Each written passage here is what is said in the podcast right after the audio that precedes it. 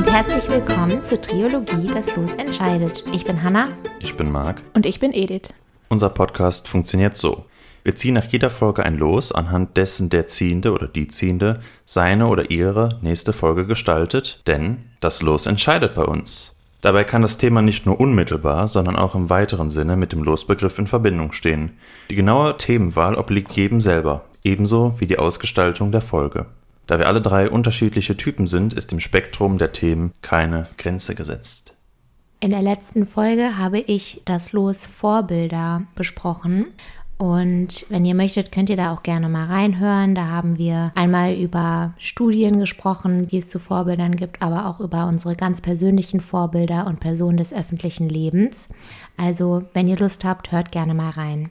Dann haben wir auch noch eine Ankündigung und zwar möchten wir am Ende der Folge noch eine wichtige Information aussprechen. Also bleibt gerne dran bis zum Ende. Und jetzt möchten wir euch nicht länger auf die Folter spannen, denn wir freuen uns schon sehr auf Ediths heutige Folge zum Thema Mythen. Los geht's. Ich würde euch beide einmal bitten, die Augen zu schließen.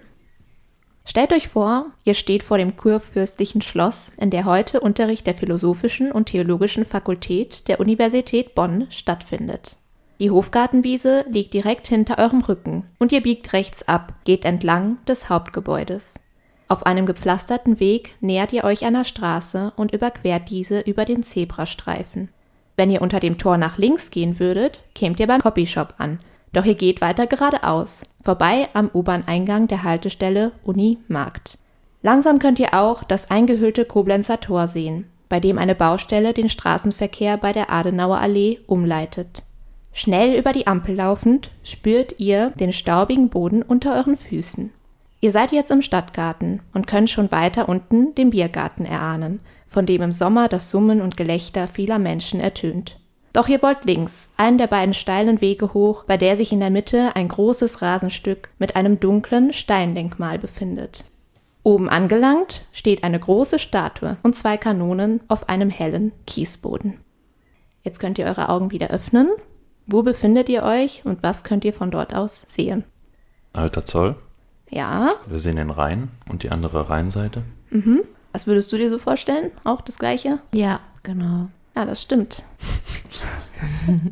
habt ihr gut gemacht. Für alle ZuhörerInnen, die aus Bonn kommen, vielleicht habt ihr auch den Weg nachverfolgen können oder seid ihr sehr gerne auf dem alten Zoll.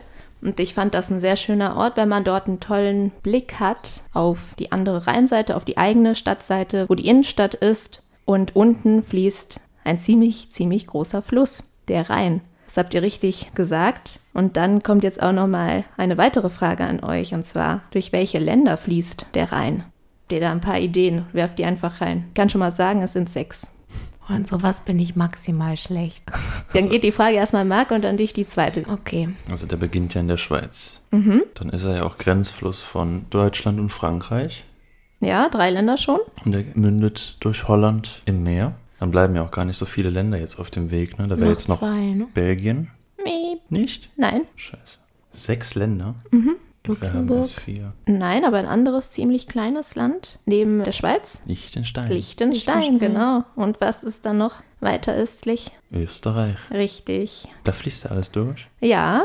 Und jetzt einmal für Hanna die Frage: Oh Gott. Jetzt ist das noch schlimmer. Wie lang schätzt du ist der Rhein? Oh, wow. Das Ding ist, ich habe halt gar keinen Referenzwert, weil ich habe generell gar keine Ahnung, wie lang Flüsse sind. Und ich weiß, der Rhein ist sehr lang. Ja. Aber Kann also nur ein Reinfall werden. ja, genau, ein Rheinfall. Boah, also ich weiß ja noch nicht mal, wie lang ist denn Deutschland von oben bis unten? Über 800. Kilometer? Ja. Meter. Wenn er in der Schweiz entspringt und in den Niederlanden rauskommt, dann kannst du ja so ein. Ja gut, aber der macht ja, ja, hm, weiß ich nicht, 1000? Okay, 1000. Schon mal sehr nah dran. Ah, cool. Ich sag 960. Okay, dann mache ich jetzt weiter und dann werdet ihr die Antworten finden. Der Rhein entspringt den Schweizer Alpen im Kanton Graubünden. Er fließt ganze 1233 Kilometer durch die Schweiz, Liechtenstein, Österreich, Frankreich, Deutschland und die Niederlande, wo er zuletzt in die Nordsee mündet. Habt ihr also alles ja schon ziemlich richtig erahnt. An dieser Stelle ergießt sich jede Sekunde eine Menge Wasser ins Meer, die in etwa 17.000 gefüllte Badewannen entspricht. Der Fluss wird in mehrere Abschnitte bzw. Regionen unterteilt, wobei Bonn mit der Mündung der Sieg in den Rhein gerade das Ende der Mittelrheinregion bildet, die 130 Kilometer weiter südlich bei Bingen in Rheinland-Pfalz beginnt. An beiden Seiten des Stromes verlaufen Eisenbahnlinien. Er gehört zu den verkehrsreichsten Wasserstraßen der Welt und ist gleichzeitig der artenreichste Fluss Europas. Das 67 Kilometer lange obere Mittelrheintal zwischen Bingen und Koblenz wurde im Juni 2002, also vor ungefähr 20 Jahren, zum UNESCO-Welterbe deklariert. Es ist der berühmteste Flussabschnitt des Rheins. Nirgendwo sonst gibt es mehr Schlösser, Ruinen und Burgen als hier. Hier wurde die Rheinromantik erfunden. Was guckst du so misstrauisch? Ich habe eine Ahnung fürs Thema. Ah. Nächste Frage an euch beide. Hat dir dein Opa dabei geholfen? Vielleicht. Wie viele altertümliche Gebäude, schätzt ihr, gibt es in dieser etwas mehr als 60 Kilometer langen Strecke? Also wie viele Schlösser, Burgen, was denkt ihr? Also ich glaube, ich habe Ediths Intention herausgefunden. Ich glaube, wir werden einfach bloßgestellt. Nein. Also wie viele altertümliche Gebäude auf 67 Kilometern zwischen Bingen und Koblenz? Mhm. Möchte ich von euch beiden jeweils eine Antwort. Wie definierst du denn altertümlich? Über 300 Jahre oder? Ja, Älter. können auch älter sein, genau. Auf jeden Fall, es müssen so an den Seiten des Rheins, dass man die einigermaßen gut sehen kann. Schlösser, Ruinen, Burgen, fällt euch da was ein? Eine Zahl. Also 67 wäre 1 pro Kilometer. Das ist zu viel wahrscheinlich, oder? Glaube ich nicht. Es sind bestimmt auch viele kleine Sachen dabei. Okay, was sagen wir? 100? Du sagst 100, ich würde höher. gehen. Okay, wenn du keine Nein, nein, ich- Teamarbeit machen möchtest. Du sagst 100. Dann mach doch dein eigenes Ding. Bestimmt sind auch so viele kleine Gebäude darunter, die man jetzt vielleicht nicht so direkt dazuordnen würde. Was denn zum Beispiel? Ja, keine Ahnung, vielleicht irgend so ein Häuschen. Altertümliches Gebäude ist jetzt ja Also sehr so ein Häuschen gefasst. würde ich jetzt da nicht mit reinfassen. Ich sag 100. Hm, Und sag du, ich Marc? 220. Okay, ihr habt euch beide diesmal leider ein bisschen überschätzt. Siehst Das ist ein sehr schönes Bild, was ihr vom Rhein da habt, aber es ist trotzdem sehr schön. Es sind nämlich 40, das heißt, fast jeden Kilometer taucht eines dieser Gebäude auf. Also, ich 40. meine, ich will es ja nicht sagen, aber Vielleicht hatte Hannah am Anfang den richtigen Tipp. aber vielleicht doch. Also, ich würde höher gehen. Und warum ist das wohl so? Der Rhein galt nämlich als Quelle des Wohlstandes und viele Burgherren und Bischöfe konnten wegen der Wasserstraße auch Zölle einsammeln. Deshalb hat sich das auch sehr gut angeboten, damals dort ihre ja, Burgen zu bauen. Und wie ich eben schon sagte, ist das obere Mittelrheintal der Inbegriff der Rheinromantik. Aufgrund der vielen Schlösser und Ruinen war es schon vor 200 Jahren ein besonders beliebtes touristisches Ziel, zu dem sogar Queen Victoria anreiste. Im 19. Jahrhundert war Deutschland für dessen herausragende künstlerische und literarischen Beiträge innerhalb der Romantik bekannt. Die Gegend faszinierte fast jeden Künstler in Europa im 19. Jahrhundert, die den Rhein gepflastert mit den alten Gebäuden in ihren Gemälden abbildeten. Liebe Hanna, ich habe ein Bild für dich dabei und es würde super sein, wenn du das einmal beschreibst, weil das ist zum Beispiel ein schönes Gemälde, was das einfangen möchte, dieses Gefühl. Sehr gerne. Ich bin ja die Beschreibung schon bei unserem, na, wie hieß er? Bolibert. Ja, genau, gewohnt. Ähm, genau, es ist ein Gemälde. Ist das ein Ölgemälde oder weiß es gar nicht?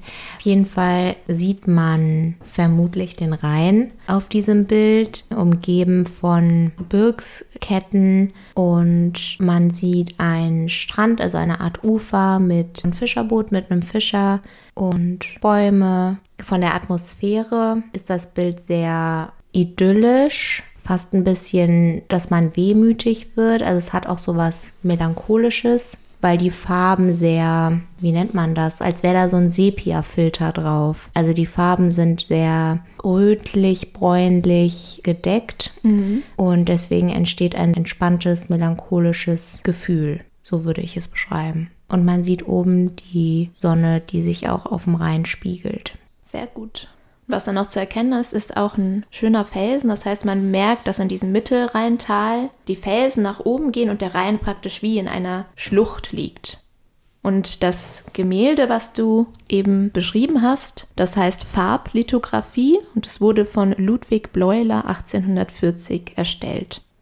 Deshalb würde ich jetzt auch gerne fragen, weil ihr habt das ganz gut eingefangen oder du hast das ganz toll eingefangen, Hannah, dieses Gefühl, was dadurch entsteht. Was ist für euch die Romantik? Und fallen euch da vielleicht Beispiele von bestimmten Persönlichkeiten ein, die ihr aus der Romantik vielleicht kennt? Du meinst die Epoche Romantik? Mhm. Ja, ich dachte jetzt, was ist für mich Romantik? Blumen und Kerzen. Richard Gere. oh Gott, nein. Nein.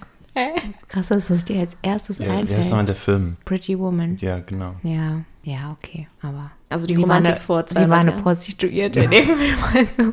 Sexarbeiterin. Sexarbeiter. Äh, Darf man das nicht mehr sagen? Ich, ich weiß es nicht. Ist ein falsches Thema. Ja. Bleiben wir beim Punkt. Ja, Heinrich Heine zum Beispiel. Mhm. Den würde ich dazu ordnen. Also Schriftsteller und Dichter Heinrich Heine. Ihr könnt auch zum Beispiel sagen, was für Gefühle Ich weiß nicht, ist. Josef von Eichendorff auch Romantik? Ja, das ist auch gut. Ähm, ja, bei Gefühlen, das ist so witzig, weil ich habe da seit Deutsch GK nicht mehr dran gedacht, aber das waren so typische, ne, das hat man alles durchgesprochen, auch Sturm und Drang und so. Romantik, ja, schon Sehnsucht und Melancholie auch, Wehmütigkeit. Ja. ja. Man sucht auch so eine Idylle zwischen Mensch und Natur. Das ist diese Naturverbundenheit, die auftaucht. Genau. Auch diese Sehnsucht oder das Fernweh, dass man irgendwie raus möchte. Gleichzeitig die Ortsverbundenheit. Also ich kenne das zum Beispiel jetzt auch von meinem Job, weil da kommt das auch vor. Beispielsweise hat das Mittelalter im Nachhinein einen sehr schlechten Ruf. Also wir reden ja heute vom finsteren, rückständigen Mittelalter. Und das wird quasi seit der Renaissance so gesehen. Und erst hier in der Romantik kommt so ein Wandel. Das heißt, das Mittelalter wird ganz anders gesehen. Das hängt damit zusammen, dass jetzt so, Romantik ist ja so um 1800 rum, dass da ganz neue Probleme auftreten. Also Urbanisierung, die Leute gehen in die Städte, die ähm, Berufswelt, würde man heute sagen, verändert sich. Das heißt, auch sowas wie das Proletariat entsteht, weil es gibt nicht mehr so viele Bauern und die fliehen in die Städte, müssen jeden Job annehmen. Dadurch entsteht auch Pauperismus, weil es gibt eigentlich ja, mehr Arbeitnehmer als Jobs und die müssen dann immer unter furchtbaren Bedingungen leiden und deshalb gibt es so eine Rückbesinnung auf die gute Zeit des Mittelalters, wo noch so alles in Ordnung war und die Natur und alles mit Mensch im Einklang waren, anstatt dieser grauen Fabrikwerke. Also das verbinde ich auch so damit. Auch dieser Kult dann um Mythen, dann Nibelungenlied und sowas. Genau, das sind die ganzen Fantasie- und Traumwelten, die auch wieder eine wichtige Rolle spielen, die sagen, ja, das habt ihr jetzt auch sehr gut gemacht. Auch Namensvetter von dir, Hanna, die Gebrüder Grimm. Die spielen auch eine sehr wichtige, auch eine politische Rolle. Der Künstler Caspar David Friedrich, da kennt ihr vielleicht dieses berühmte Gemälde von einem Mann, der mit so einem Gehstock auf einem Felsen steht und hinunterblickt in diese Landschaft voller Felsen mit diesem Nebel und auch dieses Gefühl, wie von eben vom Gemälde, dass alles irgendwie so magisch umhüllt ist. Dann noch so im Musikbereich vielleicht die Pianistin und Komponistin Clara Schumann und ihr Mann Robert Schumann, die haben auch wichtige Beiträge damals geleistet, diese ganze seelische Gefühlsfeld einfangen. Und die Romantik ist diese Epoche in der Kunstgeschichte, die Ende des 18. Jahrhunderts entstanden ist und dann auch über das 19. Jahrhundert andauerte. Und vor allem, wie ich auch schon eben erwähnt hatte, begann da das Aufzeichnen und Sammeln rheinischer Sagen, die vom Volk über Jahrhunderte überliefert worden sind. So geschah es auch ungefähr auf der Hälfte des Rheinverlaufes, nämlich bei Flusskilometer 555. Darum wird es heute gehen. Und bevor ich genauer in die Thematik eingreifen möchte, wollte ich noch einmal ganz kurz die Unterschiede zwischen Mythos, Sage und Legende aufweisen. Kennt ihr das vielleicht oder fällt es euch auch schwer, wenn ihr die drei Sachen hört? Was ist der Unterschied? Ist ja meist deckungsähnlich genutzt, ne? Mythos vielleicht so als nachträgliche Verklärung von etwas. Ja, ist echt eine interessante Frage. Da habe ich noch nie so bewusst drüber nachgedacht, weil ich aber auch ja mich mit dem Thema noch nicht so oft befasst habe. Weil jetzt zum Beispiel ähm, Elizabeth, die ich auch bald besuchen werde, die hat immer schon sich voll viel mit Greek Mythology befasst, also griechischer Mythologie. Und auf den ersten Blick hätte ich jetzt gedacht, also und das sind ja auch so mit den griechischen Göttern und so. Und ich hätte jetzt auf den ersten Blick gedacht, dass das das gleiche ist wie eine Sage, aber ich habe das Gefühl, bei einer Sage, da denke ich direkt an so eine Geschichte. Also da denke ich an Siegfried und Brunhilde. Das ist auch so gefühlt die einzige Sage, die jeder kennt. Und dadurch, dass ich eigentlich nur die griechische Mythologie so ein bisschen kenne, ist das vielleicht wegen der Götter nochmal so eine andere Thematik. Dass es dann eher um so das Leben auf Erden geht und wie das zustande gekommen ist und so. Und bei Sagen geht es ja nicht um dieses quasi große philosophische Thema, sondern eher um einzelne Aspekte, was dann auch wieder ein bisschen Richtung Märchen vielleicht geht, aber das war jetzt gerade gar nicht aufgezählt, ne? Legende, boah, Legende habe ich, also für mich Legende ist einfach nur so, Steht unten neben dem Atlas. Marc. ja, ja, und bei Legende denke ich halt irgendwie gar nicht an so eine Sage oder so, da denke ich an so eine Person, zum Beispiel an so ähm, Michael Jordan oder so, ist so eine Sportlegende.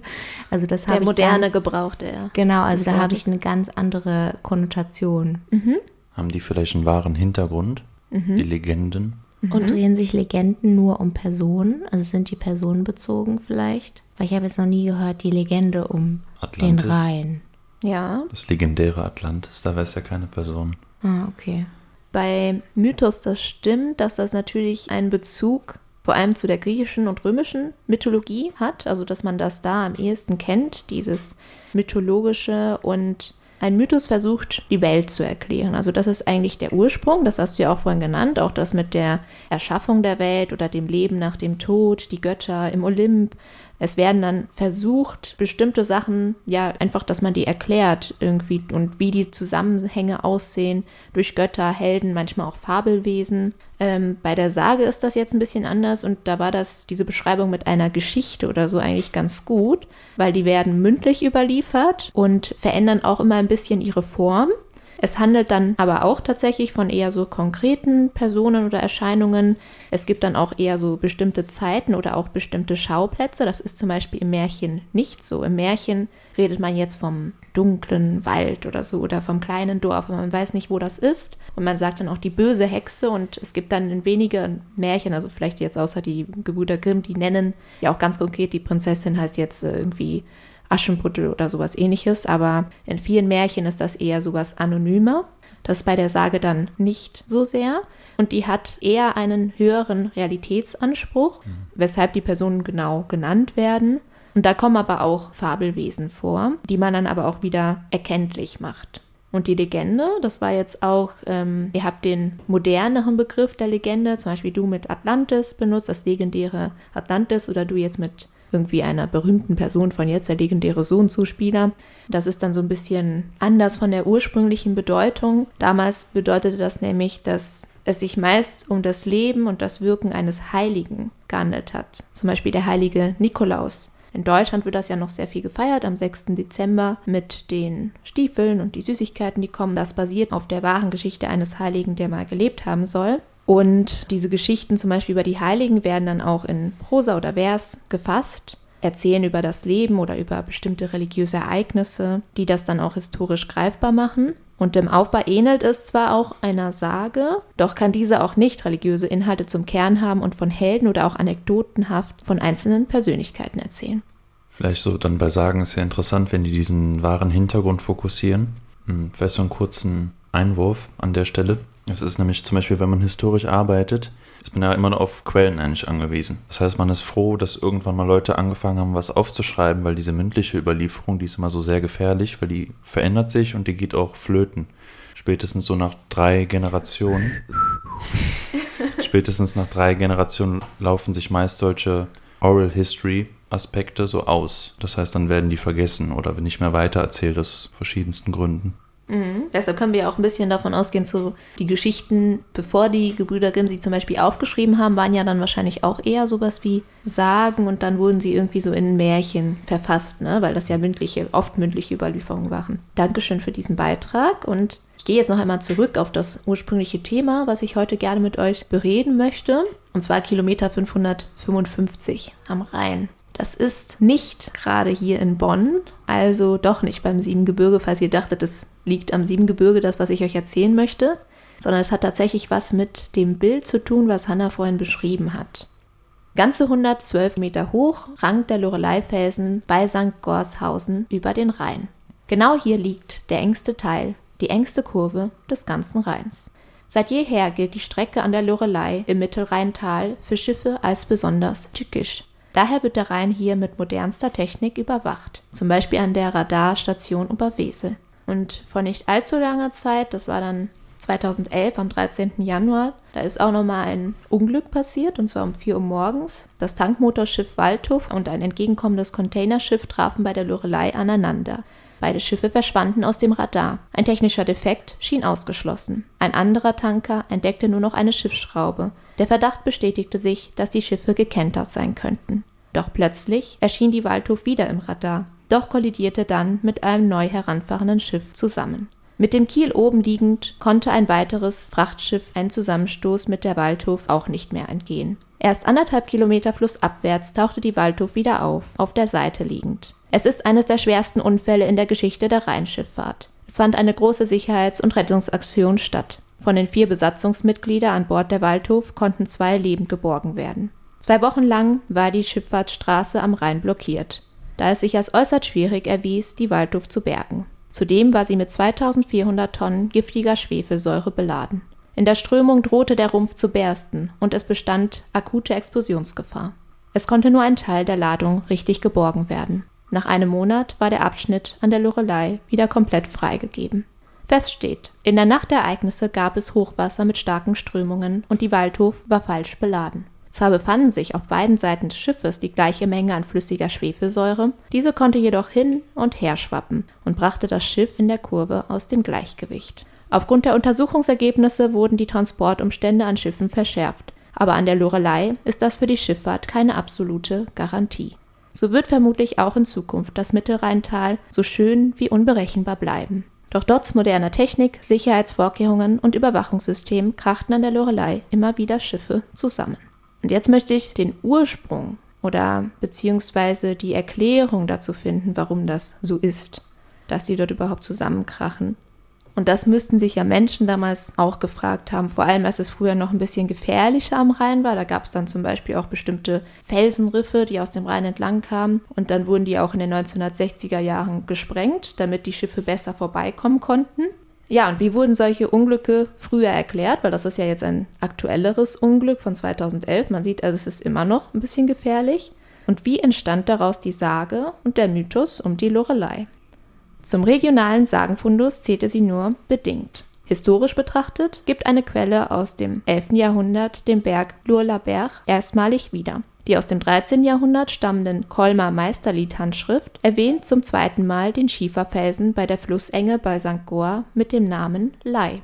Laut der Sage soll es hier ein Echo als Orakel gegeben haben, wo die Zwerge Antworten auf dringende Lebensfragen gaben. Diese Zwerge waren besser bekannt als Hanselmänner, die Elementargeister aus der Familie der Elfen sind. Im Gedicht Die Heinzelmännchen von Köln treiben sie wiederum mal gutes, mal böses Spiel mit den Menschen. Habt ihr von den Heinzelmännchen schon mal was gehört? Ich kenne die Mainzelmännchen. Und wo kommen die her? Ja, wahrscheinlich dann auch daher, ne? Aus Mainz. Ja, wahrscheinlich aus Mainz. Aber die Heinzelmännchen sind in Köln sehr bekannt. Also da gibt es, glaube ich, auch in der Altstadt irgendwie so eine kleine Skulptur oder so einen Brunnen mit denen. Doch viel berühmter als die Zwerge, die den Schieferfelsen im Suche von Schicksalsfragen heimsuchten, ist das weibliche Mythenmodell. Lorelei bedeutet Elfenfelsen. Schon 1491 wurde in einer Schrift hinterlegt, wie gefährlich dieser Abschnitt des Rheins für Schiffer sein konnte. Da der Rhein auf der Höhe des Felsens gegenüber dem Ort St. Goar eine Biegung einging, bildete sich dort eine Untiefe von bis zu 15 Metern. Wegen der Wirbelbildung war die Durchfahrt von Schiffen besonders gefährlich. Doch auch das Echo, das vom Felsen ausging, sorgte für einen weit verbreiteten Ruf. So wurde in einer weiteren historischen Quelle von 1609 der große steinerne Berg Lorelei und dessen Echo berühmt. Auch der Schriftsteller, Poet, Historiker und Abgeordneter, was man alles so früher war, Ernst Moritz Arndt, berichtete 1799 über das seit Jahrhunderten berühmte Echo, das den Klang abgeschossener Patronen bis zu fünfmal widerhallen vermochte. Und jetzt mache ich einen kleinen Exkurs zur griechischen Mythologie. Kennt ihr die Geschichte über Echo und Narziss? Nee, ich nicht. Das ist doch der Typ mit seinem Spiegelbild, ne? Der sich in sich selbst verliebt. Mhm. Und der will sich dann so gerne küssen und das macht er auch nur, fällt da rein und ertrinkt. Okay. Oder wird er nicht von der Göttin gerettet oder sowas? Ja, da haben wir Oder schon. Moment, das ist doch irgendwie so, die verwandelt ihn dann in eine Blume, ne? Die Narzissen oder sowas. Ja, Marc hat so einen Mischmasch aus stimmt und Unfug, aber ja, ist gut. Vielleicht hast du ja auch einfach eine andere Version als ich. Aber das war schon mal ganz gut. Und zwar, ich fand das sehr interessant, euch das nochmal, diese Geschichte ganz kurz zu erzählen, weil die auch nochmal so zeigt, warum wir überhaupt Echo dazu sagen. Ne? Und das war ja auch nochmal die Idee auch hinter der Mythologie, dass sie bestimmte Sachverhältnisse oder wie die Welt funktioniert erklärt. Und zwar ist die Geschichte von Echo und Narziss so, also ich kürze die jetzt ein bisschen ab. Echo war eine Nymphe, das sind dann auch diese sagenhaften, schönen Frauen. Also das sind jetzt keine Menschen, sondern das sind auch so wie halb, ja, Gottheiten meist. Und die wird von der Göttin Hera verdammt. Und Hera ist mit Zeus verheiratet oder zusammen. Aber Zeus ist immer ganz schön wild. Das heißt, dass er so voll viel bei anderen Frauen und Nymphen und die auch manchmal so drängt und Blödsinn macht und ganz schlimme Sachen macht. Und das findet die Hera gar nicht toll. Und weil sie ihn dabei erwischt, wie er der Nymphe Echo hinterher möchte, macht sie so wie einen Fluch auf sie. Und das ist der Fluch, dass sie ihre Stimme verliert und nicht mehr reden kann. Und das Einzige, was sie noch tun kann, ist praktisch die letzten Worte der anderen Person zu wiederholen. Ja, das heißt, wenn Dann habe ich ja voll Quatsch erzählt. Dann habe ich das mit erzählt, was anderem Quatsch erzählt, vertauscht. Quatsch erzählt. So funktioniert das dann, ne? Das heißt, dass sie das immer wiederholt, aber sie kann selber von sich aus nichts reden. Und Echo verliebt sich, nachdem sie diesen Fluch bekommen hat, in einen Jüngling namens Narziss. Narziss ist auch der Sohn einer Nymphe und ist eigentlich auch eher so unfreiwillig entstanden, aber er ist sehr, sehr, sehr hübsch. Und das weiß er auch. Und der findet sich richtig toll. Und deshalb sagt er so zu Echo, oh nee, kein Bock. Und ist so, nein. Und das zerbricht ihr das Herz, weil er nur immer an sich denkt. Und daraufhin verschwindet die Nymphe für immer in einem Felsen und jammert dort ihrer Liebe nach und ist total traurig. Jedes Mal, wenn man halt in der Nähe von solchen Felsen ist, dann hört man sie. Und wenn man mit ihr redet, dann spricht sie einen immer wieder an. Und die Göttin der Liebe, Aphrodite, die bestraft Narziss, weil er natürlich diesen Bund nicht eingehen wollte, indem sie ihn auch zu einem Wasserort führt. Ich weiß jetzt nicht mal, ob das ein Fluss oder ein kleiner See oder sowas in der Art war, aber stellt euch vor einfach Wasser. Und er sieht sich dort selbst, also sein Antlitz spiegelt ihm wieder. Und der sieht so, boah, da ist voll dieser krasse, hübsche junge Mann. Der sieht so toll aus und er verliebt sich einfach in ihn. Und er findet den so toll, dass er ein so krasses Verlangen verspürt, dass er sich praktisch hinlegt und die ganze Zeit ins Wasser starrt. Das heißt, da hat Marc schon mal was Wichtiges erzählt, das stimmt. Der guckt immer und wenn er sich versucht zu berühren, also diesen Jüngling näher zu kommen, verschwindet das Bild immer wieder.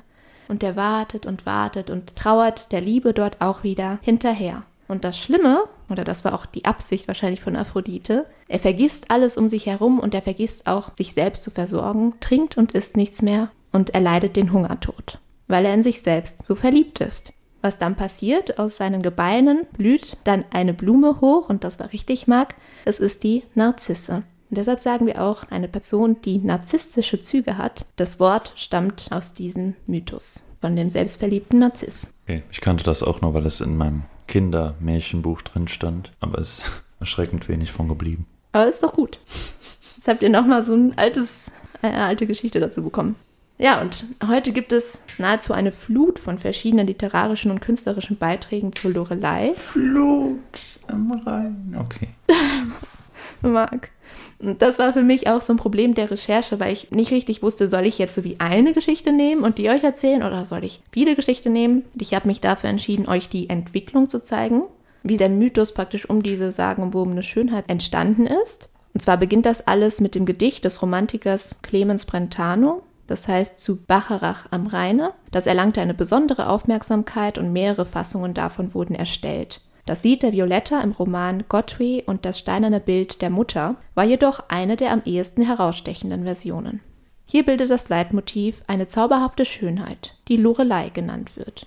Sie zieht Männer in ihren Bann, doch den einzigen, nach dem sie verlangt, ist der Bischof, der ihr jedoch widerstehen kann. Um alle anderen Männer zu Sie ist beschützen, zu alt. Denkst du? Nein. Um alle anderen Männer zu beschützen, soll die Verführerin in ein Kloster geschickt werden. Der ihre eigene Schönheit ihr zum Verhängnis wird und ihr das Herz vor Liebeskummer zerbricht, beschließt sie, sich vom Felsen in den Rhein zu stürzen. In den Armen des Bischofs stirbt sie einen romantisch-katholischen Liebestod. Und das ist eine Version. Ihr könnt die ja danach mal bewerten, das machen wir. Sagt mir am Ende, welche euch am meisten gefallen hat und welche nicht. Ja? Hannah nickt, das ist gut. So, es geht weiter. In einer anderen Version von Brentano, also das ist immer noch der gleiche Dichter, in dem sogenannten Rheinmärchen gleicht die Lorelei wiederum eher einer Walküre und ihre Haare ähneln den Schlangenhaaren der mythologischen Gorgo Medusa. Hier versuchen ihr die Fischer voller Entsetzen zu entkommen. Andererseits ist die Lorelei in seinem Märchen von dem Müller Radlauf eine Personifikation des Wassers. Eine andere Adaption, nämlich das Gedicht Der Loreleifels von Otto Graf von Löwen, zeigt die Sagenfigur 1818 zum ersten Mal als falsch und verführerisch zugleich. Die Schiffe werden durch sie in den sicheren Untergang gelockt, was in der drei Jahre älteren Prosaversion desselben Autoren ihr den Tod bringt. Mit einem Mühlstein beschwert, wird sie im Rhein ertränkt. Die deutsche Dichterin Adelheid von Stolterfoth, wie ja, sagt man ist das? eine deutsche Dichterin, das hört man. Okay, Adelheid von Stolterfoth, ich weiß nicht, wie man das ausspricht, es ist F-O-T-H am Ende, vermerkt die Lorelei in ihren Balladen wiederum als Tochter des Vater Rheins. Als die sogenannte Königin Lorelei trauert sie ewig dem verlorenen Geliebten, einen schönen Ritter, der ihre Liebe nicht erwiderte, nach. Trotz der vielen Jahre, die nach seinem Tod vergangen sind, besingt sie wehmütig sein Schwinden, als sei er gestern erst von ihr gegangen.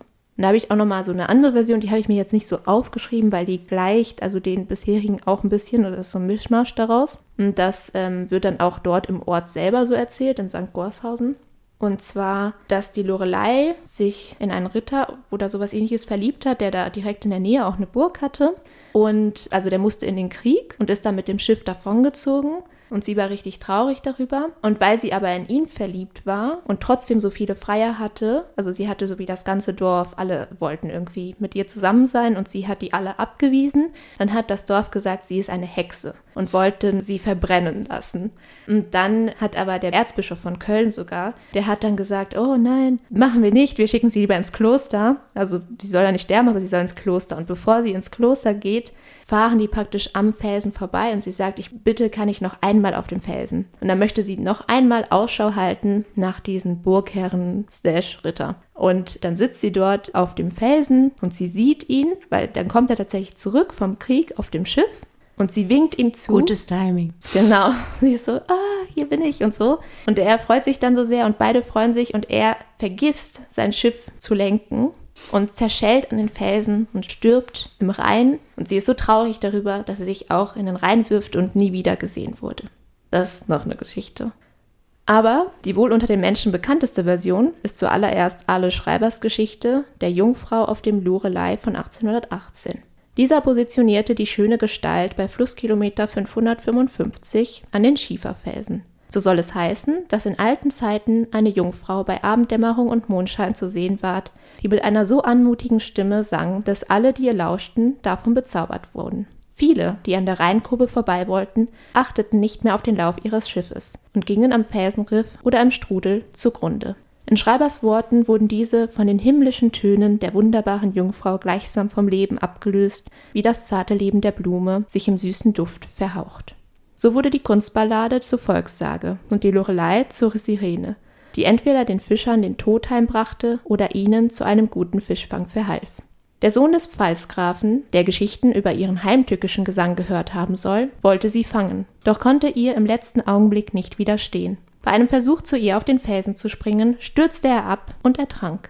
Dessen Vater schickte in seiner Wut über den Verlust seines Sohnes seine Knechte aus, um die Lorelei zu ergreifen. Doch Vater Rhein eilte seiner Tochter zu Hilfe, schwoll an und trug sie auf den Wellen davon. Ja, ist gut, dass du das Stichwort mit den Sirenen selber genannt hast, weil mich hat es auch so an das von Odysseus erinnert. Ja, Mit das, den ist, Sirenen. das stimmt. Das ist auch ähnlich, wo Odysseus sich an den Mast bindet, um den nicht zu verfallen. Ja, Weil er will zuhören. Die anderen müssen sich ja die Ohren mit Wachs zustopfen. genau.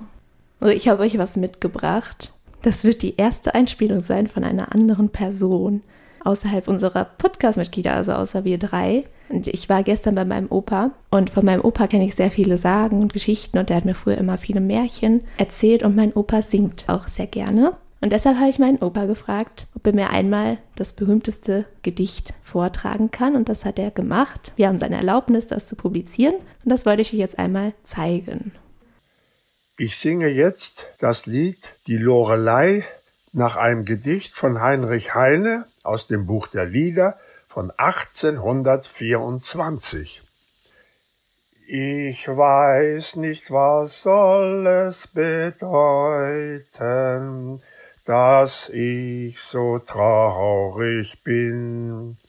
Ein Märchen aus alten Zeiten, das kommt mir nicht aus dem Sinn. Die Luft ist kühl und es dunkelt und ruhig fließt der Rhein. Der Gipfel des Berges funkelt im Abendsonnenschein. Die schönste Jungfrau sitzet dort oben wunderbar. Ihr goldnes Geschmeide blitzet, sie kämmt ihr goldnes Haar. Sie kämmt es mit goldenem Kamme und singt ein Lied dabei. Das hat eine wundersame, gewaltige Melodie. Den Schiffer im kleinen Schiffe ergreift es mit wildem Weh. Er schaut nicht die Felsenriffe, er schaut nur hinauf in die Höhe. Ich glaube, die Wellen verschlingen am Ende Schiffer und Kahn. Und das hat mit ihrem Singen die Lorelei getan.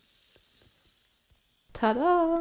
Das ist ja echt goldig. Oh, das ist richtig süß. Ja. Vor allem, man hat auch richtig gemerkt, je mehr er gesungen hat, desto enthusiastischer hat er auch gesungen. Also am Anfang war das noch verhaltener und dann war er richtig drin. Ja, das stimmt. Das ist eigentlich Das auch sehr süß. Auch krass, super dass das noch süß. sitzt alles. Ne? Voll. Ja, ja, mein Opa, Konnte er das auswendig? Ähm, also die erste Strophe schon, aber dann haben wir nochmal das Liederbuch rausgesucht und dann hatten wir das da und dann ist beim Opa auch direkt aufgefallen, dass ich die letzte Strophe vergessen habe. Deshalb haben wir zwei Aufnahmen gemacht und Teil Nummer zwei habe ich natürlich dann noch hinzugefügt.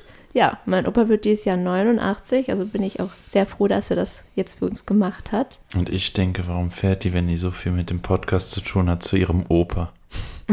Na, wichtig.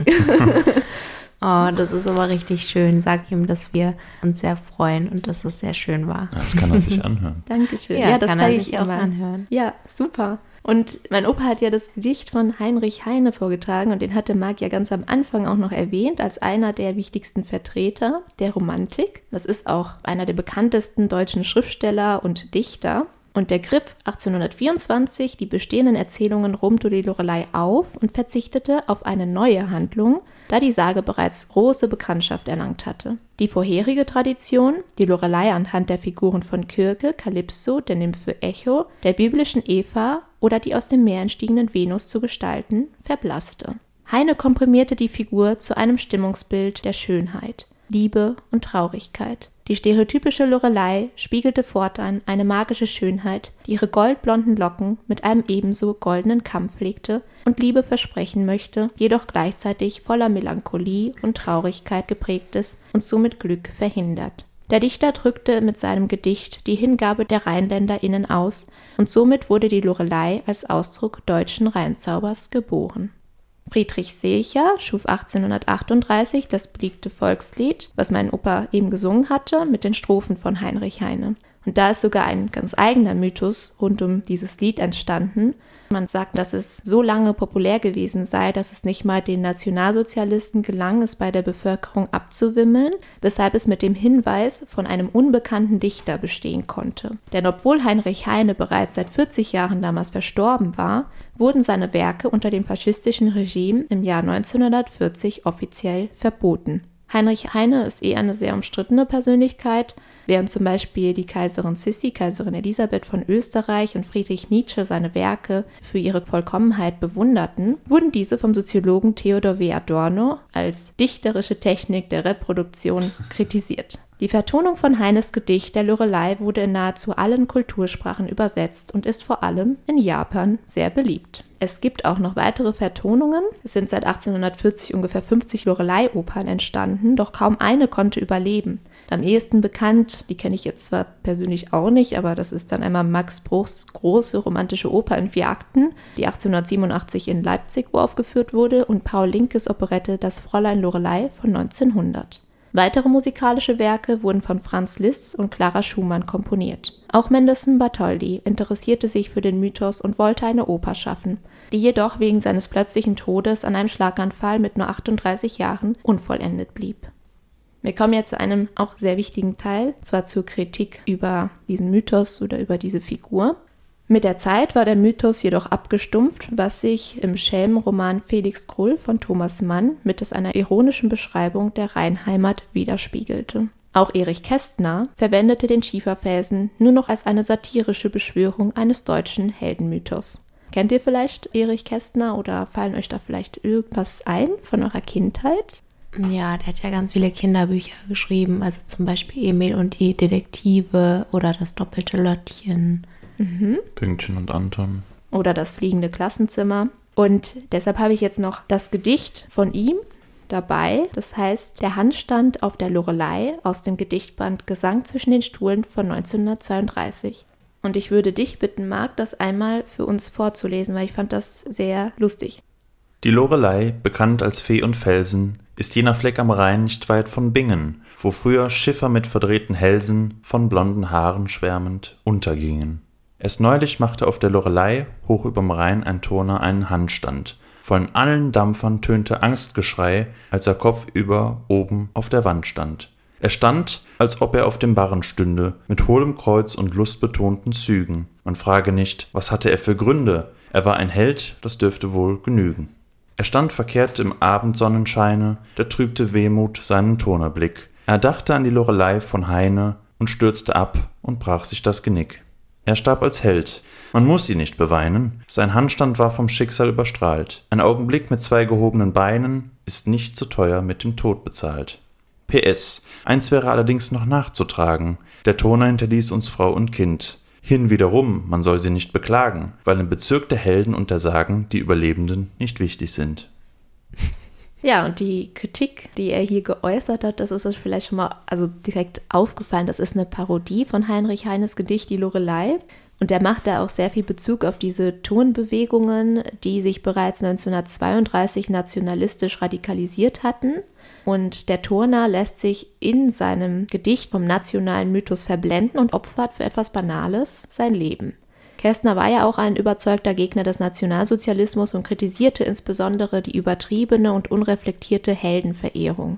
Es besteht auch eine Ähnlichkeit zum Horst Wessel-Lied, was ebenfalls als ironischer Verweis auf den Heldenumgang in der NS-Zeit verstanden werden kann. Auch Kästners Werke, die einen gesellschaftskritischen und antimilitärischen Charakter hatten, wurden verbrannt und vom Regime verboten.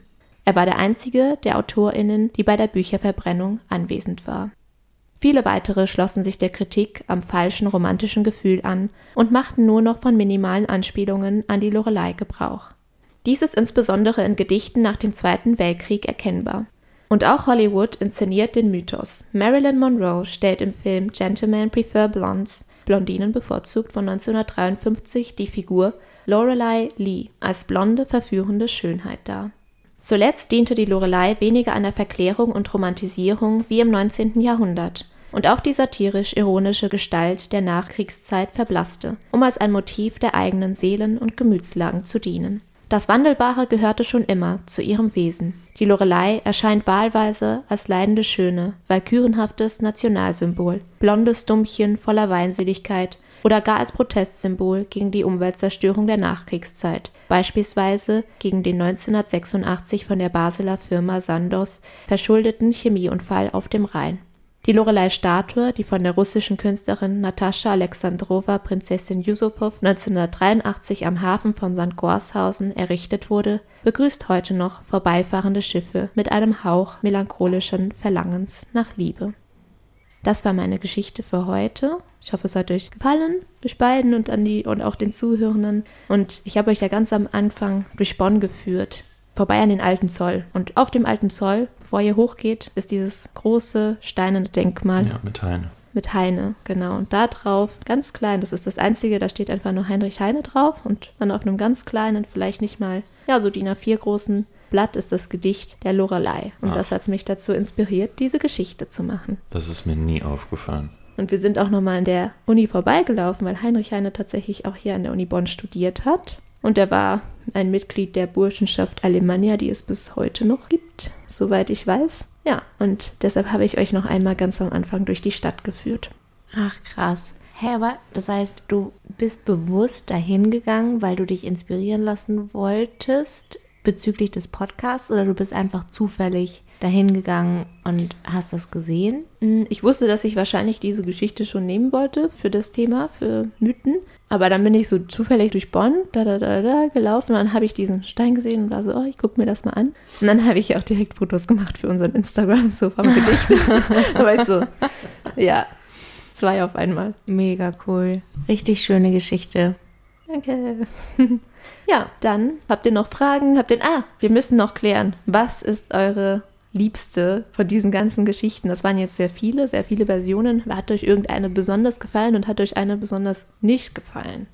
Ich fand die allererste sehr originell mit dem liebenden Bischof. Ja, mit dem ja, Bischof. die fand ich auch witzig. Ich meine, dass Lorelei nie gut wegkommt und immer irgendwie verschleppt oder als Hexe bezeichnet oder wie auch immer wird. Das ist ja in jeder Geschichte. Also die bekannteste war die, die du dann auch nochmal erzählt hast. Also das war auch die, die ich kenne mit dem Gesang und dass sie dadurch die Seefahrer ablenkt. Aber ich glaube, ich würde auch dann zur ersten tendieren. Die zweite fand ich irgendwie Ja, die fand ich auch komisch. Aber woher kennst du die Geschichte, Hanna? Wurde sowas bei euch zu Hause gepflegt, so ein heimatverbundenes Wissen? Nee, eigentlich nicht. Ich weiß nicht. Ich glaube, das war eher Zufall. Also klar, man kennt das so, gerade wenn man hier aufgewachsen ist. Und ich glaube, das war echt einfach Zufall, weil wir da mal in der Nähe wandern waren oder ich weiß es nicht. Und dann haben meine Eltern mir, glaube ich, das erzählt. Aber. Hm. Oder vielleicht auch in der Schule, ich weiß es echt gar nicht. Ähm, Das ist aber auch so wirklich die einzige Sage oder der einzige Mythos, den ich kennen würde. Also Ja, das ist ja gut. das, beziehungsweise vielleicht noch mehr, aber zumindest könnte ich jetzt ad hoc nichts weiteres aufzählen. Und du, Marc, woher kennst du das? Wenn du es kennst? Also du kanntest es auch, ne? Ja, so grob, aber halt auch nur von irgendwie, ich weiß nicht so. Wenn man irgendwie am Rhein ist, dann wird das ja auch immer sehr schnell genannt und dann gibt es ja auch immer Dokus, da kommt sowas vor. Aber trotzdem irgendwie, ich weiß nicht so ganz, es fühlt sich so ein bisschen schade an, dass so, so viele Sachen auch so irgendwie verloren gehen mit den moderneren Zeiten, ne? Dass man irgendwie nicht mehr so den Zugang so wirklich dazu hat. Zu so Mythen und sowas. Ja, aber ich glaube, dass das durch andere Dinge abgelöst wird, weil zum Beispiel, vielleicht ist das auch nur eine verzerrte Wahrnehmung und man müsste eine größere Studie dazu machen, aber ich habe auch das Gefühl, dass Astrologie zurzeit auch total in ist und dass sich immer mehr Leute damit zum Beispiel befassen. Das ist zwar jetzt nicht Mythen und Sagen, aber es geht auch in diese Richtung, wir brauchen etwas anderes als die Naturwissenschaften, um gewisse Dinge zu erklären oder wir möchten auch einfach an andere Dinge glauben. Und deswegen glaube ich, dass insgesamt das gar nicht unbedingt verloren geht, dieser Hang von Menschen, Geschichten auszuschmücken oder alternative Erklärungen für etwas zu finden, was man andernfalls nur nüchtern irgendwie naturwissenschaftlich oder so erklären könnte. Aber wie gesagt, ich weiß nicht, ob das tatsächlich der Fall ist oder ob mir das nur so vorkommt, aber ich glaube, irgendwas hat man immer oder setzt sich immer durch in diese Richtung. Ja, ich glaube, das Leben ist dann wahrscheinlich auch schöner, wenn man sich dann so bunte Geschichten oder dann zum Beispiel auch mit den äh, Sternzeichen ausdenkt, oh, wer passt mit wem zusammen und keine Ahnung, wie habe ich so das Gefühl, Genau, ja. die ganzen jungen Leute, also ja die jungen, Leute, als ob ich so alt wäre, aber irgendwie so, als ob alle nicht nur dieses Sternzeichen, sondern irgendwie noch so ein anderes Zeichen von sich selbst aus wissen. Wie Ja, irgendwie das? Sternzeichen, Mondzeichen Ja. und äh, Aszendent Genau. oder so. Und ich möchte das auch gar nicht irgendwie jetzt schlecht reden oder so, aber ich, weil du meintest, dass das schade ist, dass das verloren geht. Ich glaube, dass in irgendeiner Form solche Dinge immer präsent sind. Gerade irgendwie auch in Zeiten, das wäre eigentlich auch spannend zu schauen, wie sich das über die Pandemie entwickelt hat. Also ob das über die Pandemie zum Beispiel stärker geworden ist, weil es eine Krisenzeit war und man vielleicht in Krisenzeiten dann noch eher so etwas in Anführungszeichen braucht, um sich daran festzuhalten, weil alles andere irgendwie schon so schwierig ist. Das weiß ich jetzt nicht, aber das wäre eigentlich interessant mal zu schauen, ob es da irgendwie Korrelationen gibt. Kann ich mir zumindest gut vorstellen. Mhm. Doch, das denke ich. Das könnte auch gut sein, wenn man sich ja mehr so selbst überlassen ist, ähm, dadurch viel in dieses Denken reinkommt, vielleicht so wie eine neue romantische Epoche angebrochen ist durch die Pandemie, wo man auch viele Fragen wieder beantwortet haben möchte, ne? Ja, und auch Stichwort, ich glaube, das ist mittlerweile sogar ein falscher Begriff, das darf man nicht sagen, aber Verschwörungstheorien, weil ich glaube, man darf streng genommen nicht Verschwörungstheorie sagen, weil es keine Theorien sind, mhm. weil sie nicht wirklich eine Theorie sind, mhm. sondern eher Verschwörungserzählungen. Aber das ist ja auch das, oder zumindest so wie ich das wahrnehme, wenn du nicht zufrieden bist mit der Erklärung, die dir gegeben wird, und nach etwas suchst und auch findest, was alternativ dazu geführt hat. Und das ist ja auch das Lustige, weil im Endeffekt kannst du ja heutzutage auch im Internet alles finden, was du finden willst. Also du kannst die absurdesten Dinge dir überlegen, irgendwas wirst du schon dazu finden. Mhm. Und ja, das schweift jetzt ein bisschen ab, aber ja, das ist aber sehr interessant, ne? dass man eigentlich denken müsste, irgendwann wäre so, nennen wir es mal Zivilisation so durchgesetzt und man hätte so rationales Wissen, aber es gibt halt einfach, selbst mit dem Aussterben oder dem Rückgang der klassischen Religion, trotzdem immer dieses Bedürfnis nach etwas Religiösem oder so transzendent anmutenden, wo man einfach so eine alternative Hoffnung reinstecken kann. Ja, wobei da denke ich mir auch wieder, ertappe ich mich jetzt auch gerade dabei, dass wir einfach auch extrem in unseren Denkmustern verharrt sind, weil wenn man jetzt andere Kulturen betrachtet oder auch generell indigene Menschen, die einen ganz anderen Bezug zur Umwelt haben als wir, merkt man, dass ich wieder feststelle, wir sagen dann direkt, wir nennen das dann religiös oder transzendent oder wie auch immer und stufen das in diese Kategorien ein obwohl wir ja selbst auch total in unserem Weltbild festgefahren sind und schon interessant, wie. Ja, wobei ich jetzt schon sagen würde, es gibt ja diesen Unterschied zwischen Glauben und Wissensbeständen. Ja, aber.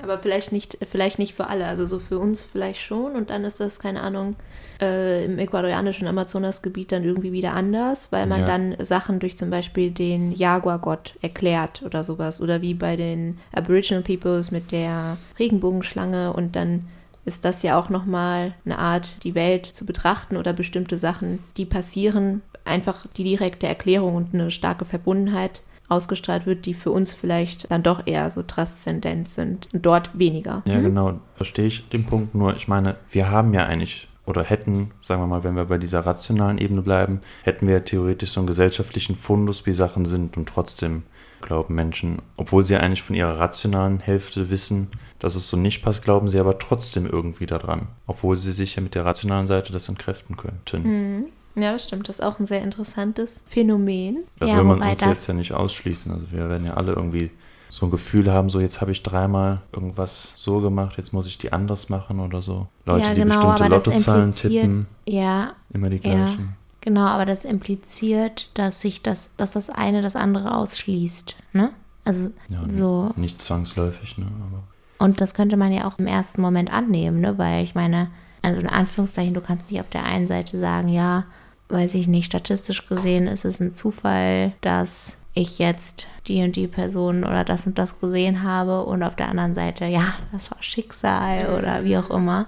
Aber ich glaube, das ist auch so ein Ding, dass wir dazu neigen, Widersprüche nicht auszuhalten. Also, dass wir immer, und ich sage jetzt wir, ähm, aber dass es einem schwer fällt, eine Person zum Beispiel, wenn man sie in einer bestimmten Box hat, in einer bestimmten Kategorie, zuzugestehen, dass sie vielleicht in gewissen Charaktereigenschaften oder in gewissen Aspekten in eine ganz andere Kategorie fällt, weil das dann nicht reinpasst. Dann denkt man, hey, nee, das passt nicht zusammen, das kann doch gar nicht sein. Mhm. Und das ist eigentlich voll interessant, weil das passiert ja super oft und ich glaube, jede Person hat so Widersprüche in sich. Aber es fällt mir zumindest auf, dass es mir ja auch manchmal schwer fällt, dann das auszuhalten und zu sagen, ja, okay, das kann sein, dass die Person vielleicht, weiß ich nicht, zum Beispiel FDP wählt, aber an Mythen glaubt oder so. Also mhm. irgendwas, mhm. wo du auf den ersten Blick denken würdest, das schließt sich komplett aus, das dann auszuhalten, dass das vielleicht nicht so ist. Also das, ja, das stimmt.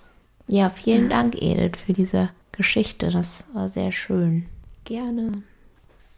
Der Topf steht bereit. Das Patschehändchen geht hinein das Patschehändchen bleibt stecken und kommt nicht mehr raus. Hör auf, das stimmt auch gar nicht. Oh, wir müssen kurz unterbrechen. Hanna, kannst du die Margarine holen?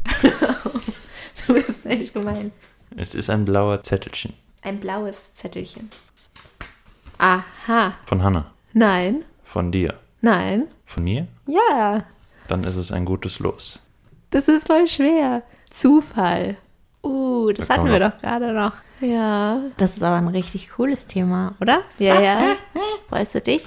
glaube schon. Mir fällt gerade gar nichts ein, also was ich, oder vielleicht fallen mir gleich so ganz viele Sachen ein. Zufall. So ganz zufällig, ne? Mhm. Sehr interessant. Auch so sehr abstrakt, finde ich. Da kann man wieder so, ach, so alles machen, reininterpretieren. Sehr gut, Dankeschön. Kolumbus. Ja, und Hanna, du hast doch eine Frage vorbereitet. Die Frage der Woche. Wie lautet sie? Was würdet ihr machen, wenn ihr weniger Hemmungen hättet? Okay. Ich habe Hemmungen jetzt eher so mit Angst verbunden. Oder was mir so ein bisschen Angst macht oder was ich mich noch nicht so getraut habe, vielleicht.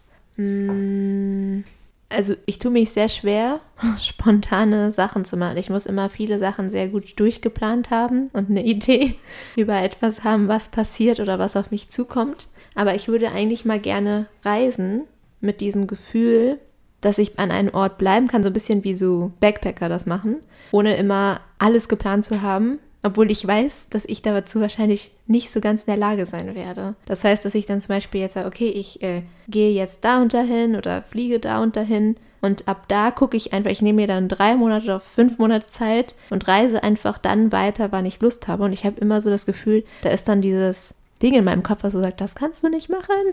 Was ist, wenn kein Zimmer frei ist? Oder wie kommst du zum nächsten Ort? Was ist, wenn dir das Geld ausgeht? Und gleichzeitig denke ich, das ist voll das schöne Abenteuer vielleicht. Man kann das ja auch alleine oder zu zweit oder mit verschiedenen Leuten machen, wo man einfach guckt, okay, ich reise jetzt von da und komme einfach irgendwann zurück. Aber ich weiß nicht wann. Und ich glaube, das ist etwas, was meine Planung total kaputt machen würde. Aber gleichzeitig würde ich es schon super gerne machen. Oder mich mal trauen, sowas zu machen. Das ist die Hemmung, die ich durchbrechen wollen würde. Ja, sehr interessant. Hast du denn schon eine oder Marc, überlegst noch? Hm, vielleicht jetzt so ereignisgeschichtlich in meinem Leben hätte ich vielleicht so jetzt mit der Entwicklung, die ich genommen habe, also wenn ich so früher gewesen wäre, vielleicht ein Auslandssemester gemacht. Das war aber was, was zum Beispiel jetzt in meiner Bachelorzeit, wo ich noch nicht so mich so drin gesehen hätte. Oder aber jetzt vielleicht, dass man so, wie soll man das sagen, dass man eigene Aktivitäten oder Hobbys, die man hat, auch so öffentlicher macht. Zum Beispiel ein Beispiel wäre jetzt dieser Podcast, ist, finde ich, auch schon so eine Hemmung, weil du ja irgendwie, klar, man macht das, das ist ja wirklich so, man macht das für sich, sonst ist es halt viel zu viel Aufwand für viel zu wenig Ertrag, aber trotzdem fragt man sich so, wie kommt das an? Und es ist nicht nur jetzt so diese qualitative Bewertung, sondern einfach auch quantitativ, dass du dann siehst, okay, wie viele hören dich, dann hat man Angst, okay, will man das wirklich so wagen? Hört am Ende überhaupt jemand zu? Das zum Beispiel ist ja auch so eine Hemmung, die man dann überwinden muss, weil sonst kommt man ja auch zu nichts. Ne? Mhm. Ich habe die Antwort nicht richtig verstanden. Also was ist, was würdest du machen, wenn du weniger Hemmungen hättest? Also zum Beispiel wie jetzt, wenn man so eh schon Hobbys hat oder sowas, die man mit anderen teilen kann, das auch irgendwie öffentlicher zu machen. Also eben wie jetzt der Podcast, das ist jetzt aber was, was schon eingetreten ist.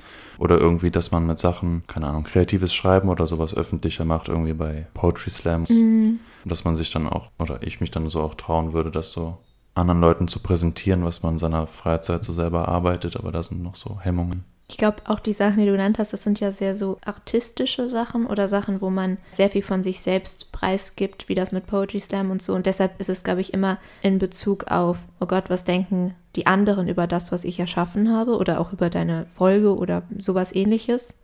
Ja, das gleiche Gefühl habe ich da manchmal auch so wie mit Musik oder mit Singen. Da bin ich so, oh, ich singe hm. eigentlich voll gerne. Und dann ist das immer so, oh, man traut sich da nicht so richtig, ne? Also das kennt ihr wahrscheinlich auch, dieses Gefühl. Ja, vor allem das Lustige ist ja auch, man denkt immer, dass die ganze Aufmerksamkeit auf einem ist. Und im Endeffekt ist es den Menschen aber komplett egal. Also mhm. zum Beispiel, wenn man draußen ist, man denkt, oh, heute sehe ich so und so aus oder ich habe einen Fleck oder was auch immer. Und man hat, glaube ich, voll das verzerrte Bild, dass man denkt, dass alle Menschen darauf achten, wie du jetzt zum Beispiel in Ganz dem Moment penibel. aussiehst. Aber im Endeffekt ist es überhaupt nicht so. Und man macht sich aber selbst voll den Kopf. Mhm. Das stimmt. Was ist denn deine Hemmung, die du gerne überwinden wollen würdest? Ja, also das ist ganz witzig, weil meins geht auch in eine ähnliche, also eine Antwort würde in eine ähnliche Richtung gehen wie bei dir. Auch einfach so mehr Spontanität quasi, weil mir das auch auf jeden Fall schwer fällt, aber wenn man es dann macht, dann ist es immer cool. Und ich finde, man muss auch da unterscheiden, weil man ist ja wie man ist und man hat ja auch einen bestimmten Charakter und deswegen finde ich es auch erstmal nicht schlimm, zum Beispiel in deinem Fall, wenn du gerne planst und merkst, dass dir das hilft, dass du das dann auch machst. Ich finde, es geht eher auch darum, jetzt nicht zu sagen, ich bin jetzt ein neuer Mensch und ich plane jetzt gar nicht mehr, aber mhm. dieses, was du auch meintest, weswegen ich auch die Frage gestellt habe, ab und zu mal aus dieser, in Anführungszeichen, Komfortzone mehr rauszugehen und Sachen auszuprobieren, die man sich eben sonst nicht traut, weil man Hemmungen hat. Weil dann macht das ja auch Spaß. Und ähm, ja, deswegen fand ich das auch voll schön, was du gesagt hast. Und auch was du gesagt hast, Marc. Also das wäre eine Antwort. Und sonst generell, das ist schon besser geworden, aber einfach, und das summiert eigentlich die beiden Dinge, die ihr gesagt habt, mehr sein eigenes Ding machen und nicht das davon abhängig machen, was vermeintlich andere denken könnten oder sagen mhm. würden, weil ich glaube, dass einem das, also dass vielen Menschen das sehr schwer fällt, weil man immer darauf bedacht ist, okay, wie kommt das an oder wie nicht? Und das würde ich auf jeden Fall auch noch machen. Das habe ich auch schon angefangen, zum Beispiel als ich letztes Jahr die Schauspielschule angefangen habe und auch dann wieder beendet habe. Also das hätte ich, glaube ich, vor ein paar Jahren niemals gemacht, weil ich viel zu viele Hemmungen gehabt hätte, auch was Leute sagen. Und es ist aber voll befreiend, wenn man das dann macht. Und ich glaube, dass man ganz oft so ein bisschen gefangen ist dann in diesen Hemmungen. Und ich glaube, auf gewissen Ebenen ist das auch gut, dass man Hemmungen hat. Ich glaube, mhm. sonst würden wir auch nicht funktionieren, so als Gesellschaft. Aber ich glaube, dass wir schon tendenziell vielleicht ein paar zu viele haben oder vielleicht öfters mal uns sehr unter Druck versetzen lassen. Genau, auch, ne? genau, ja. Das sind auch sehr gute Punkte, die du genannt hast. Vor allem auch, dass das ja nicht heißt, wenn man irgendwas anfängt und dann damit stoppt, dass das so wie schlecht ist oder oh, man hat versagt oder so. Nein, das zeigt einfach nur, dass man sich was getraut hat und ein neues Gebiet kennengelernt hat. Oder auch wenn man zum Beispiel länger studiert und so. Ich glaube, das ist auch so ein Punkt, wo sich viele sehr unter Druck versetzen lassen und in Wahrheit ist es ja vielleicht dann auch einfach besser für die Person. So, und dann ist das dann auch egal mit der Regel Studienzeit. Aber ich habe so das Gefühl, das ist auch so eine krasse Hemmung, die auf viele Studierende zum Beispiel liegt. Und wo man dann auch mehr auf sich selbst achten sollte, wie du meintest, Hanna. Ja, nicht super. Ja, danke für eure Antworten. War sehr spannend. Ja, das passt auch eigentlich ganz gut, weil wir mussten auch mehr auf uns selbst achten. Jetzt kommt unsere Ankündigung. Und zwar haben wir festgestellt, dass wir aus verschiedenen Gründen, wie beispielsweise, dass jetzt das Leben wieder losgeht und der Sommer kommt und man wieder mehr machen kann und wir auch generell, was Arbeit und Uni betrifft, recht viel zu tun haben, die Frequenz unserer Podcast-Folgen bzw. die Veröffentlichung unserer Folgen ein bisschen runterschrauben möchten, weil wir gemerkt haben, dass uns das sonst zurzeit ein bisschen zu viel ist und wir dem nicht so gerecht werden, wie wir dem gerne gerecht werden möchten. Und deswegen haben wir uns dazu beschlossen, jetzt erstmal für den Sommer bis zum Herbst einmal im Monat, also alle vier Wochen zu veröffentlichen. Das heißt nicht wie bisher alle zwei Wochen, sondern wie gesagt alle vier Wochen. Aber keine Sorge, wir möchten auf keinen Fall aufhören. Das macht uns nach wie vor sehr viel Spaß und das ist jetzt auch erstmal vorübergehend für den Sommer, weil einfach gerade ganz viele andere Dinge auch anstehen und wir eben möchten, dass wenn wir aufnehmen, dass wir dann auch voll dabei sind und deswegen könnt ihr euch jetzt auf das nächste Mal freuen in vier Wochen, wenn wir dann weitermachen mit Marx los und zwar Sprache. Genau, also wir hoffen, dass ihr Verständnis dafür habt und wir freuen uns nach wie vor sehr, wenn ihr zuhört und wenn ihr reinschaltet. Und jetzt sagen wir euch wie immer, wo ihr uns so finden könnt. Nämlich auf Spotify, Apple Podcasts und YouTube. Ihr könnt uns auch immer gerne eine Mail schreiben an triologie.podcast.gmail.com. Da könnt ihr uns gerne Kritiken, Anregungen, auch Themenvorschläge schicken letzteren bitte im Betreff den Namen der oder des jeweiligen Vortragenden benennen, damit die anderen beiden da nicht reingucken. Als gewisse Bebilderung oder für Zusatzinformationen könnt ihr auch auf Instagram unseren Kanal finden, weil da haben wir zu jedem Thema immer einen passenden Begleittext mit Bildern bereitgelegt. Da heißen wir triologie.podcast. Ja, da sind wir wieder am Ende angelangt. Nächstes Mal bin ich dran, dieses Mal dann in einem Monat. Und dann heißt es auf Wiedersehen sagen. Bis dann. Macht's gut. Tschüss.